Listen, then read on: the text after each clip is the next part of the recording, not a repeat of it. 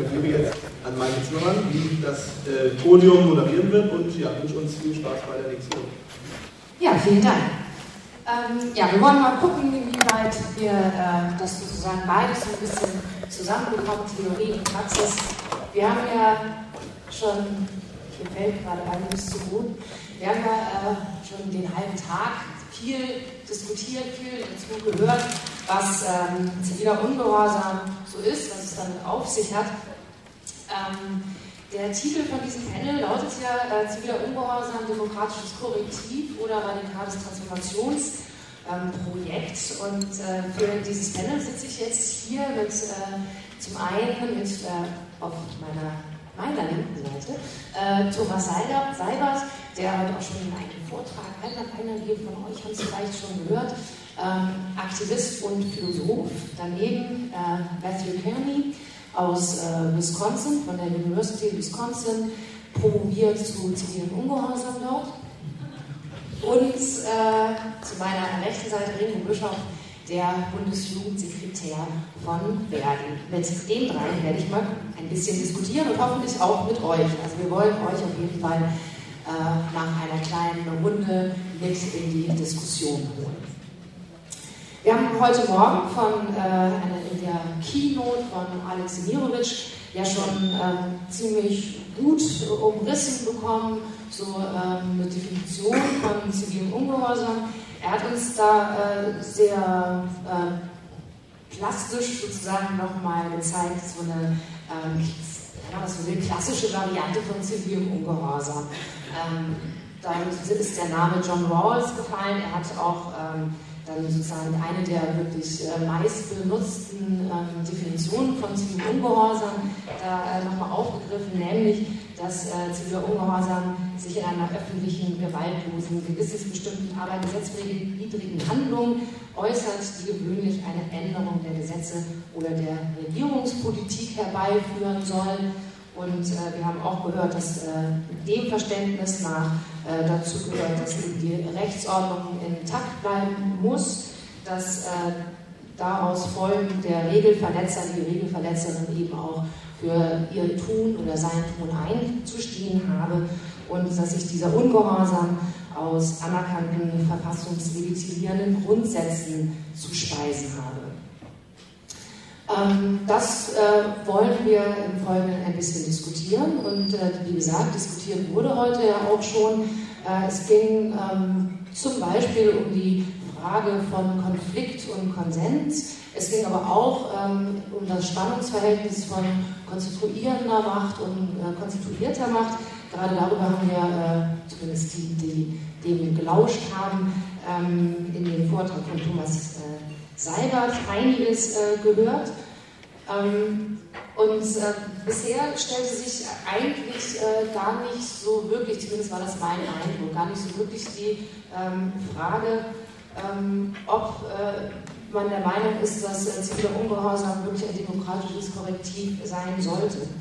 Ähm, obwohl, also es wirkt jetzt zumindest auf mich nicht so, als hätten wir hier äh, glühende Anhänger dieser äh, Variante.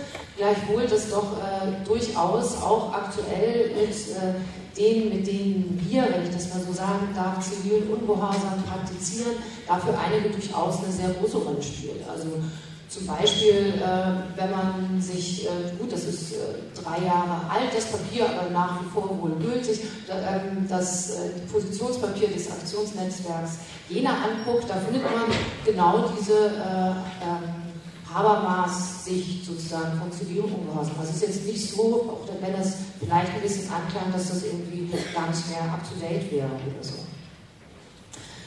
Ähm, ja, die, die nicht bei Thomas waren, waren vielleicht bei Matt, bei, der, äh, bei dem Teach-In zu der Parlamentsbesetzung in Wisconsin. Und äh, ihm möchte ich auch gleich äh, die erste Frage stellen. Nämlich, ähm, wir haben darüber geredet, wie wir das so äh, verstehen, äh, zivilen Ungehorsam, was für eine Sichtweise wir da haben. Aber vielleicht gibt es da ja auch äh, noch andere Sichtweisen. Und vor allem würde mich interessieren, wie eben ähm, dieser Begriff ziviler Ungehorsam, welche Rolle der in den USA spielt, wie, das, wie der sozusagen diskutiert wird und äh, worauf er sich sozusagen begründet in so einem amerikanischen Diskurs. Das wäre meine erste Frage an dich. Okay. Um, in the United States, civil disobedience is an old term, not a new term. It's something that has been in discourse, at least intellectual discourse, and uh, to some degree, practical political discourse, in one form or another since at least the 1850s, when um, someone named Henry David Thoreau wrote an essay about civil disobedience in which he argued that non-participation with a corrupt political system um, was an appropriate response. If a system was fundamentally corrupt, and you as an individual, this is, I'm channeling Thoreau here, um, you as an individual object to it or some aspect of it, or it in its entirety, by the way, that's an important distinction that maybe we can come back to, um, that the um, that you should stand outside of it and refuse to participate in it. And the moral force of doing that will move the system in your direction. He was an individualist, not a collectivist. But there are things that, um, and he was an idealist as well, not a materialist. So, but there, there are things that uh, Americans have learned from Thoreau and that subsequent social movements in the United States and other places as well draw on from Thoreau, even if they don't accept the foundation, those particular theoretical foundations.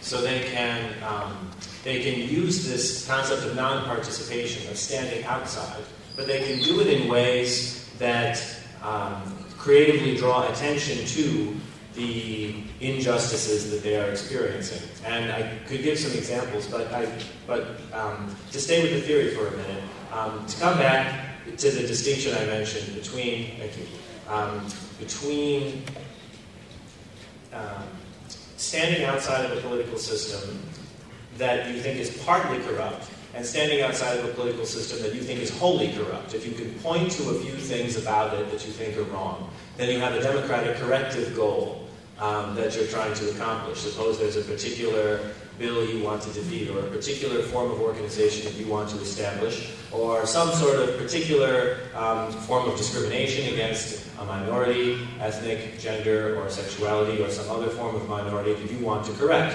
You're not transforming the entire system, you're correcting the system. Or, other side of the distinction, perhaps your goals are broader, and you think there's something fundamental in the system that must be changed. Suppose you object to capitalism at its core and you want uh, a socialist, communist, or something um, much uh, differently, where the means of production are completely differently organized. Or to go back in time, um, uh, if you live in feudal times and you object to the form of feudal privilege that governed the world at the time, and you want to move to something that's quite different, um, then you're interested in using protest as a revolutionary transformation. So, one perspective on civil disobedience is that it's a method of activity that doesn't necessarily say something about the goal. The goal could be small, or the goal could be big. But it's a method, just like in scientific investigation, um, there's different methods that you can use to study things, and you can use them to study different questions. So, representative sampling um, to uh, understand what's happening in a population is a method. And you can use it for question A or question B, and questions A and B can be quite different. Civil disobedience can be used for revolutionary transformation to try to further the goal, that is. Or perhaps can also be used for um, relatively more modest goals of democratic corrective. And I, when I call them relatively more modest, I don't mean to say that they don't matter. I don't mean to say they're not important. Merely that um, the scale of them and the kind of world historic sense of them is of different status from fundamentally changing the system. So um, perhaps those are some um, initial thoughts and we can build on them as we go along. Ja, ähm, da kann man eigentlich, äh, oder möchte ich auch direkt dran äh, anschließen, ähm, an diese beiden, äh, diesen beiden Punkten, die äh, wir jetzt gerade schon mal ähm, angerissen haben. Aber vielleicht nochmal ähm, Thomas Heibert dazu. Ähm, diese, dieser Begriff radikales Transformationsprojekt als, äh, und das zu, im Zusammenhang mit CDU-Häusern, ähm, kannst du das nochmal kurz erläutern, wie man das denn verstehen kann? Hier in der Fragestellung ist das ja eine Welt Und ich würde sagen, was im Moment, zwar eingedenk auch das, was der Alex heute Morgen vorgebracht hat, würde sagen, wir sind im Moment dabei, dass man das so formulieren könnte in der Form von Form. Vom demokratischen Korrektiv zum, und jetzt würde ich noch äh, präziser sagen, Bedingung eines radikalen Transformationsprojekts, weil der zivile Ungehorsam ist nicht selbst das Transformationsprojekt, sondern es ist die Bedingung eines äh, radikalen Transformationsprojekts. Diese Verschiebung der Bedeutung, glaube ich, im Moment äh, ist es so, dass wir ja auf zwei Ebenen, äh, auf zwei Ebenen ist das so. Einmal sind wir selber der Ort hier, es ist äh, im Rahmen der Reflexion von Aktivistinnen und Aktivisten auf das, was sie tun. Nach den Erfahrungen auch, sagen wir mal, sofern wir sie hier gemacht haben, Heiligen Damen Stottern und so weiter, äh, gibt es diese Fragestellung. Und es wird dieser Begriff dafür verwendet, zivilen Ungehorsam zu verstehen tatsächlich in der Tendenz als Bedingung eines radikalen Transformationsprojekts. Und ähm, das, Alex hat jetzt heute Morgen nochmal stark gemacht, es ist aber nur ein demokratisches Korrektiv. Da hat er sich bezogen, zu Recht, auf die im deutschen Raum, Matt hat ja schon gezeigt, dass es in den USA anders ist, im deutschen Raum vorliegende Definitionsfrage. Ob das gelingen wird, den Begriff sozusagen so auszuweiten, weiß man zum gegenwärtigen Zeitpunkt nicht, aber immerhin geschieht es. Wir sind dabei, das auszuarbeiten. Ich finde auch, wir sollten das erproben und uns dann äh, verständigen darüber, was wir gerade tun.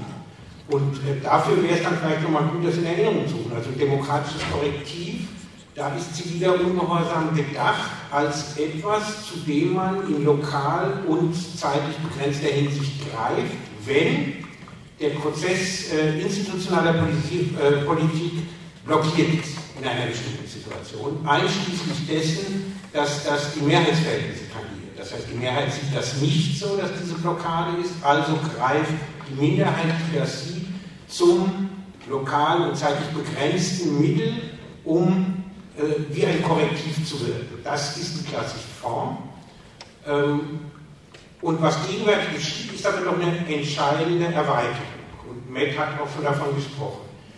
Und was ändert sich dort? Der entscheidende Punkt ist tatsächlich, dass diese, in dieser Korrektivfunktion des zivilen Ungehorsams, der alten, noch immer in Geltung befindlichen Definition, ist eingeschrieben so etwas wie ein Primat der institutionellen Politik.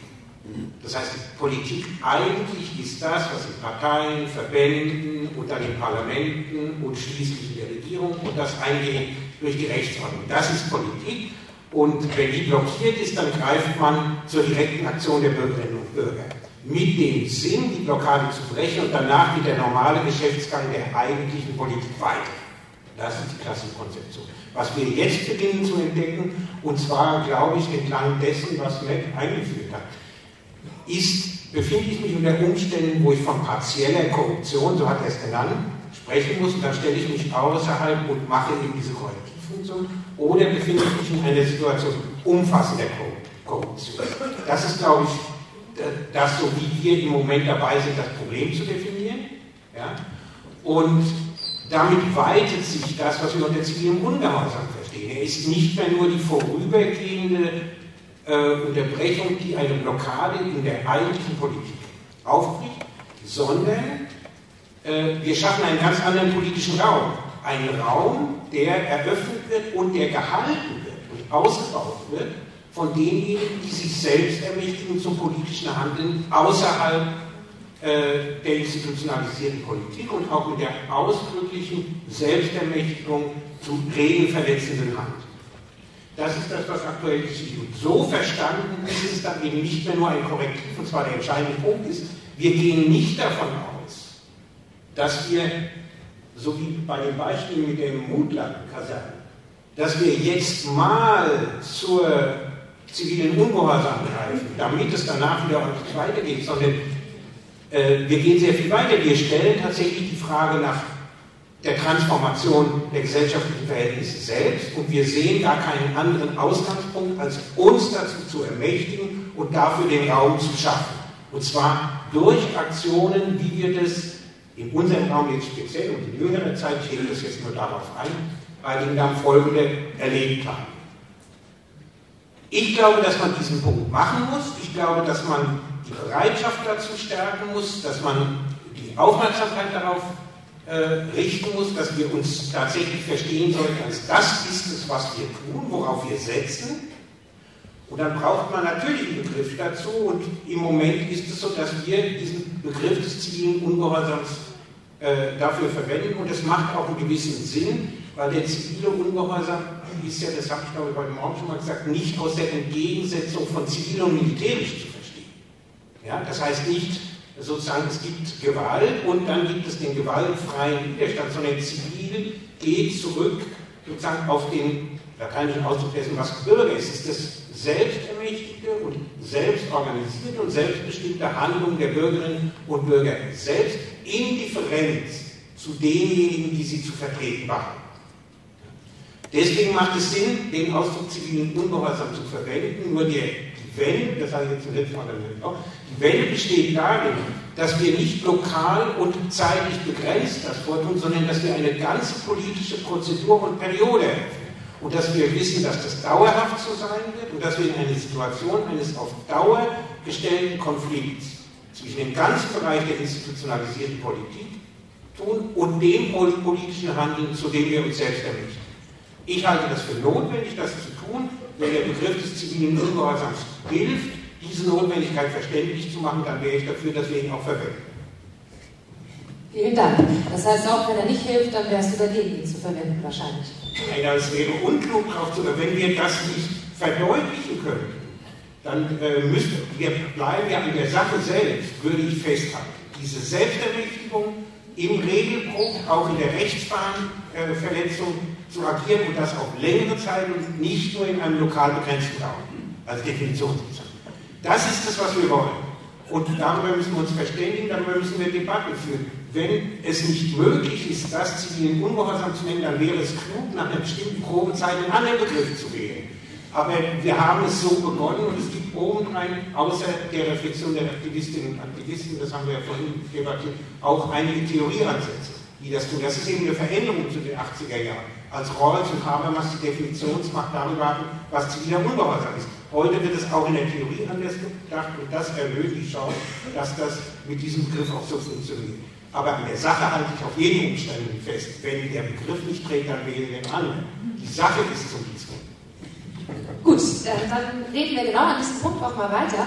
Und zwar, ähm, wie denn zu meiner äh, Rechten sitzt der äh, Mingo äh, der, von der Verdi. Und da stellt sich natürlich die Frage, wie sehen die denn diesen äh, Begriff des zivilen Ungehorsams? Ähm, ich habe in der, äh, glaube ich, aktuellen Beschlusslage der Verdi gelesen, das Moment des zivilen Ungehorsams und politischer Streit soll gestärkt werden bei euch. Das heißt ja, ihr ähm, bezieht euch ganz explizit auch auf diesen Begriff. In welchem Verständnis tut ihr denn das für eure, äh, Praktik, für eure Praxis?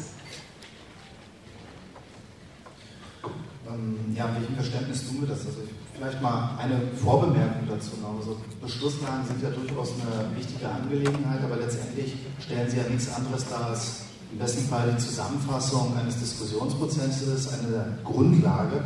Aber als solches verändern sie auch erstmal nicht die Welt. Aber so eine Grundlage ist schon an der einen oder anderen Stelle vielleicht gar nicht mal so unwichtig. Und ich möchte an der Stelle kurz ein bisschen ausholen so, und auf Gewerkschaften im, im Gesamtkontext mal raufschauen, auf die DGB-Gewerkschaften. Ähm, ihr könnt euch vorstellen, dass da Fragen von zivilen Ungehorsam aus Richtung der Kolleginnen und Kollegen der Gewerkschaft der Polizei ein Stück weit anders betrachtet werden als äh, beispielsweise von der IGBAU, wo die Kollegen, die auf dem Bau sind, äh, durchaus viel Erfahrung in Sachen zivilen Ungehorsam haben, weil sie gar keine andere Chance haben, als praktisch regelwidrig nach den gesetzlichen Grundlagen eine Baustelle zuzumachen, wenn sie sie tatsächlich dicht machen wollen, um eine Tarifforderung zu unterstreichen ähm, zu unterstreichen. Oder geblickt auf Verdi und den breiten äh, Dienstleistungsbereich. Auch da haben wir völlig unterschiedliche Erfahrungen. Es klingt vielleicht so ein bisschen komisch oder äh, fühlt sich komisch an, wenn man sich vorstellt, dass Kolleginnen und Kollegen ähm, aus dem Finanzdienstleistungsbereich mit mal ihre Sparkasse oder ihre Deutsche Bank besetzen. Ähm, klarer wird das Ganze vielleicht schon oder auch vorstellbarer, wenn man in den Hafenbetrieb hineinschaut und sich klassisch wirklich große, kräftige Hafenarbeiter vorstellt, die zum Beispiel zu einer Demo nach äh, Brüssel gefahren sind, als die Beschlussfassung zu Port 2 anstand und sich mal eben nicht sagen lassen haben, ihr kommt hier nicht rein, sondern Da wird die Polizei zur Seite getragen, da wird auch das Polizeiauto zur Seite getragen und da geht man halt weiter. Ähm, das soll so ein bisschen deutlich machen, halt, ähm, wie vielfältig auch die äh, gesamte Bandbreite ist. Ähm, wir haben uns als Wehr die Jugend ganz aktiv eingebracht in den letzten Jahren, insbesondere in die Bündnisarbeit rund um Dresden stellt sich quer. Ähm, zum einen, weil wir es richtig fanden, dass wir da aktiv werden. Nazis haben halt nichts zu suchen, nicht in Dresden und nicht irgendwo anderswo. Es hat aber natürlich für uns als Organisation auch eine ganz wichtige Bedeutung, ähm, weil Gewerkschaften per se jetzt erstmal ihr hauptsächliches Betätigungsfeld im Betrieb haben. Betriebliche Konflikte sind sozusagen unser Alltagsgeschäft. Allerdings sind diese betrieblichen Konflikte häufig gesellschaftlich relevant, wenn man beispielsweise auf die Frage schaut, wie gestaltet sich Arbeitszeit oder wie findet letztendlich auch ähm, Vergütung statt, wie viel Geld bekomme ich oder für wie wenig sind wir dann bereit zu arbeiten. Und wenn man da die Frage mal stellt, wie kann man seine Forderungen untermauern, dann ist ähm, der Streik, also das kollektive Entziehen der wahre Arbeitskraft, sozusagen unser stärkstes Mittel. Das greift aber an manchen Stellen nicht mehr. Ein Beispiel, im Einzelhandel zum Streik aufgerufen, das dauert keine zwei Stunden, dann sind, selbst wenn das gesamte Kaufhaus leer gewesen ist, sind da ähm, neue Leute rangeholt, im Zweifelsfalle aus Leiharbeitsfirmen und äh, der Dienst geht ganz normal nach Vorschrift weiter. Also das Verkaufen läuft halt einfach weiter. Ähm, dagegen etwas Effektives ähm, zur Wehr zu setzen, zu schauen, wie man da anders äh, vorgehen kann, hat auch zu einem Umdenken letztendlich geführt. Vielleicht habt ihr das bei der einen oder anderen Stelle mitgekriegt. Stichwort Flashmobs. Man packt ähm, irgendwie Körbe voll mit Waren, lässt die Waren dann stehen. Oder 50 Leute gehen einkaufen, jeder eine Weintraube, macht an der Kasse dann halt auch einen kleinen Stau, wenn das da abgewegt werden muss sind natürlich alles kleinere Formen jetzt endlich mal so, aber zielt alles auf dasselbe ab. Ja, sich seiner Stärke bewusst zu werden, zu schauen, halt, wie reagiert der Gegner und kollektiv zu handeln, also Stärke tatsächlich zu erleben, Bewusstsein zu erleben. Zurück zur Wehrjugend und dem Thema zivilen Ungehorsam, nochmal am Beispiel von Dresden stellt sich quer. Ähm, wenn wir uns als Gewerkschaften nur darauf konzentrieren, im Betrieb zu bleiben und dort Konflikte zu bearbeiten, vernachlässigen wir einen ganz wichtigen, äh, ganz wichtiges Standbein und das ist der gesellschaftliche Raum. Um diese Erfahrung für unsere Aktiven auch möglich zu machen, haben wir uns beispielsweise auch mit eingeklinkt, um halt Bündnisarbeit praktisch erlebbar zu machen, um unseren Kolleginnen und Kollegen zu ermöglichen, an einer Blockade, an einer Demonstration teilzunehmen und für sich selbst zu hinterfragen, wie weit mag ich dann eigentlich gehen und auch festzustellen, dass es überhaupt nichts Schlimmes ist, wenn man Regeln, die von irgendwo aufgestellt sind, übertritt weil es halt richtig, weil es legitim ist, genau diese Regeln, diese Grenzen in Frage zu stellen und Mehrheitsmeinungen letztendlich auch optisch und nachhaltig unter Beweis zu stellen. Und genau davon können wir an vielen, vielen Stellen halt profitieren. Insofern ist ziviler Ungehorsam für uns auf der einen Seite praktische Solidarität, Erfahrung sammeln in einem Bündnis für eine richtige und wichtige Sache und auf der anderen Seite auch ein ganz wichtiger Prozess, um Gewerkschaften ein Lernen zu ermöglichen, rauszukommen aus einer, naja, ich sag mal, mehrjährigen Strafe, die uns in weiten Teilen durchaus erfasst hat. Ja, vielen Dank. Du hast ja äh, jetzt äh, sehr stark sozusagen betont die äh, ähm, Rolle von zivilem Ungehorsam als politisches Mittel in der, in der direkten sozusagen äh, politischen Arbeit. Ähm, das würde ich gerne aufgreifen und äh, nochmal äh, nach Amerika gucken sozusagen. Ähm, diese, sozusagen diese, diese Idee von kollektivem Regelübertritt, wie hat sich das denn ganz konkret, in, zum Beispiel der Parlamentsgesetzgebung in Wisconsin, ähm, wie hat sich das dann da geäußert, diese Idee von zivilem Ungehorsam, auf praktischer Ebene sozusagen? One of the main things that made the Parliament occupation, and we use the word Capitol, the, the Capitol building, which is the equivalent of the Parliament building, one of the things that made the Capitol occupation successful and um, uh, working specifically and on the ground was that it developed in a way that made it seem perfectly natural to stay there, even though in fact we were breaking laws. In fact, we were openly trespassing. But um, we did it in such a way, and I talked about this in, in some uh, detail with the teacher earlier. We did it in such a way that um, it felt perfectly natural, and it was an extension of something that was um, that was in conformity with the system. Let me explain. Um, we began uh, using a procedural tactic to delay the progress of a bill that would have removed public sector unions. There would be no more public sector unions with this bill. A serious attack on uh, the economic system. And it was a purely defensive, at least at first, a purely defensive action. Um, due to certain rules, it's possible for the public to be testifying at a committee hearing, and as long as they keep testifying, the vote can't be taken. So we organize, and it's never been done before, but the rules are set up to allow this. So we organized people to keep talking all through the night, and that involved bringing sleeping bags and food and so forth to uh, support the group. The occupation of staying overnight began that way. Once the hearing did finally end, we had been already staying there for several days, and um, there were certain other developments that had occurred that um, the bill had not yet passed, and so there was still a chance of defeating it.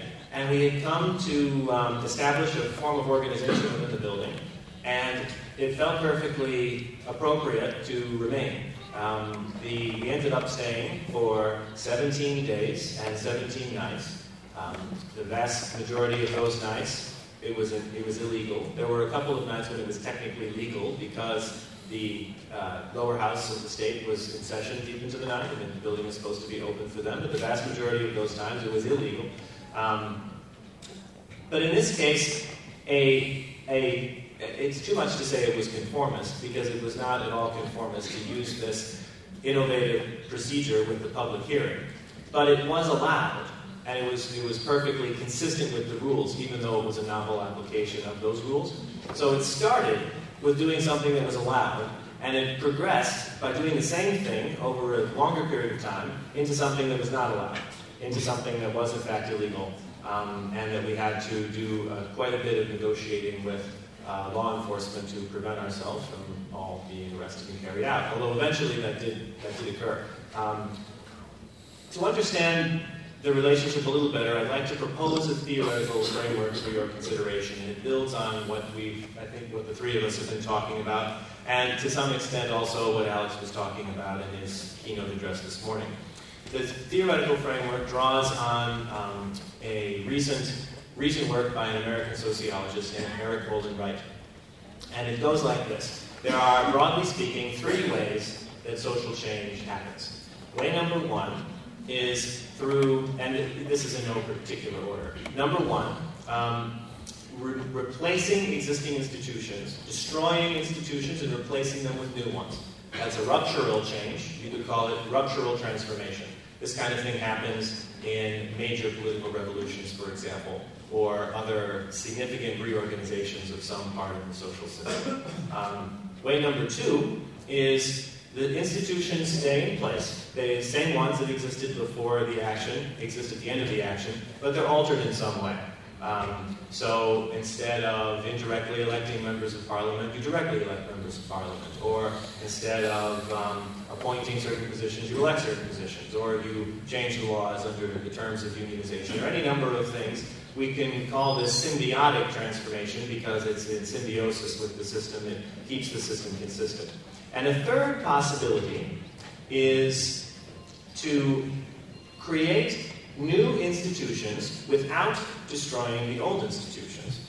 So they exist in parallel, and maybe at first the new ones are very small. Maybe they grow, maybe they go out of existence, but you're doing something that's different from the dominant form of organization within that form of organization. For example, worker owned cooperatives that are truly worker governed um, those are not a capitalistic form of economic production, but they can exist within a capitalist system. They are a parallel structure. Um, in, we could call this, um, the, the word that's used is interstitial transformation, because it emerges within the interstices, the gaps, if you will, of the existing social system. Now, for those of you who, so those three ways, ruptural transformation, symbiotic transformation, and interstitial transformation. Those of you who know strategic Marxist theory might think that this reminds you of Antonio Gramsci and what he talks about with the war of maneuver and the war of position. And it is similar, quite similar to Gramsci, but with a twist. The twist is that they can happen at the same time. These three things aren't mutually exclusive. There's nothing that says that you can't be doing one, for example, symbiotic transformation, while also doing another like interstitial transformation. And indeed, they build on one another, and a series of interstitial transformations can make a ruptural transformation much more likely. Um, to mount a full-on socialist revolution today would likely fail.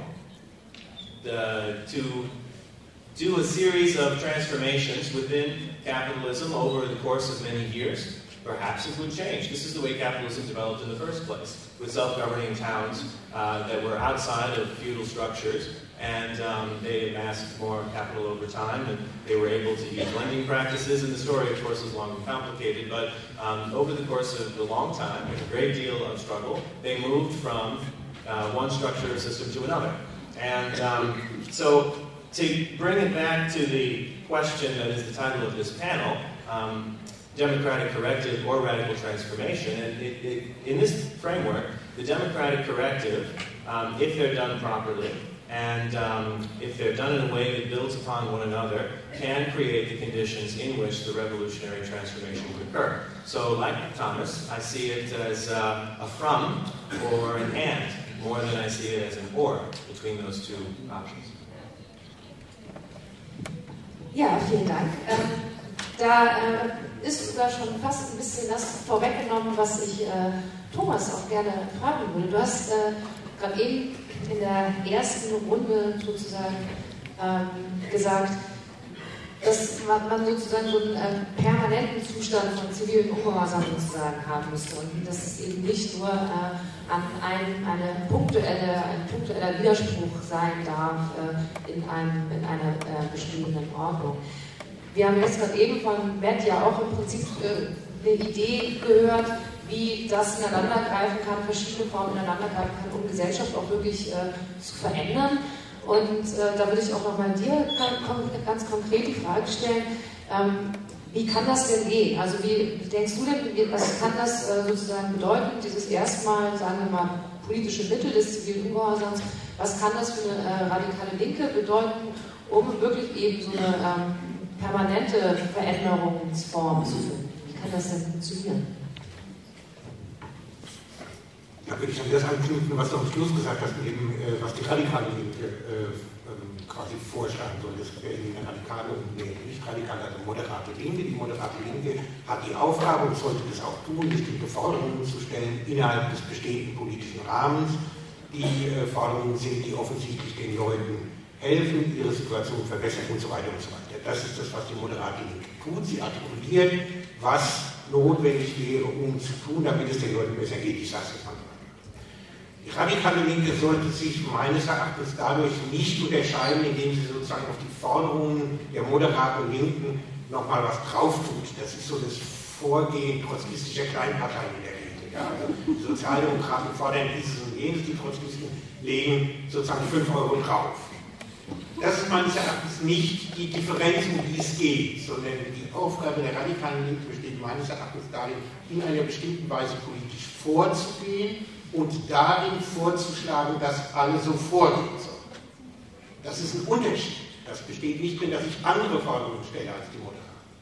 Und dieses Vorgehen heißt, jede Herrschaft gründet sich darauf, dass sie als nicht eine, sondern als die Ordnung schlechthin geht.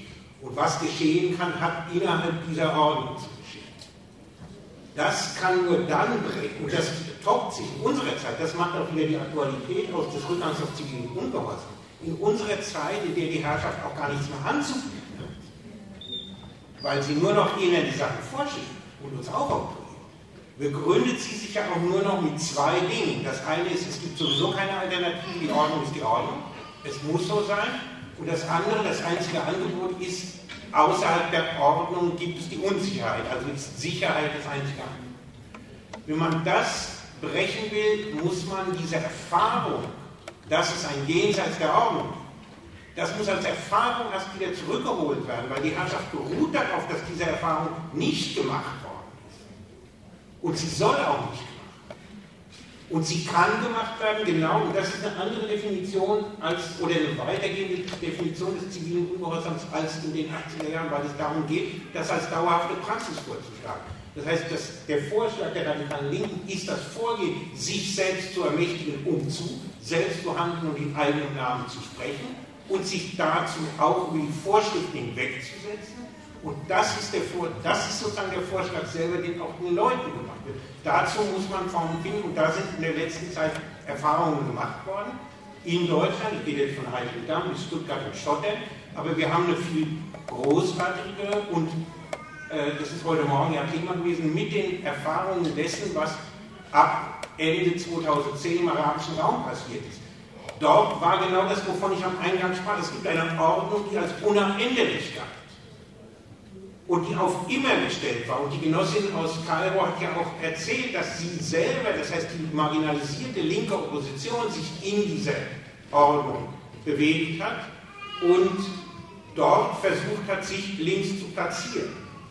Dann ist der Karriereplatz. Was ist der Karriereplatz? Die Leute haben sich tatsächlich hinweggesetzt über das, was als Politik galt und haben einen neuen, und das ist jetzt wieder der Punkt, sie haben einen ganz neuen Raum geschaffen. Den Tarierplatz nicht nur als Raum in der Stadt, sondern als politischen Raum. Als Ort der Zusammenkunft, in dem letztlich dann beschlossen wurde, Mubarak muss gehen. Und sie haben diese Forderung aufrechterhalten über den polizeilichen Angriff hinweg. Das ist der entscheidende Punkt. Ich glaube, die Wende lag in diesen Tagen als die Kamelreiter den Tarierplatz angegriffen haben und die Leute nicht gegangen sind. Deutlicher kann man das Einhalten der Regeln nicht einfordern, als die Kamelreiter das getan haben. Die Leute haben aber massenhaft die Erfahrung gemacht, dass die Kamelreiter nicht von Belang sind, wenn sie auf dem Tarierplatz bleiben.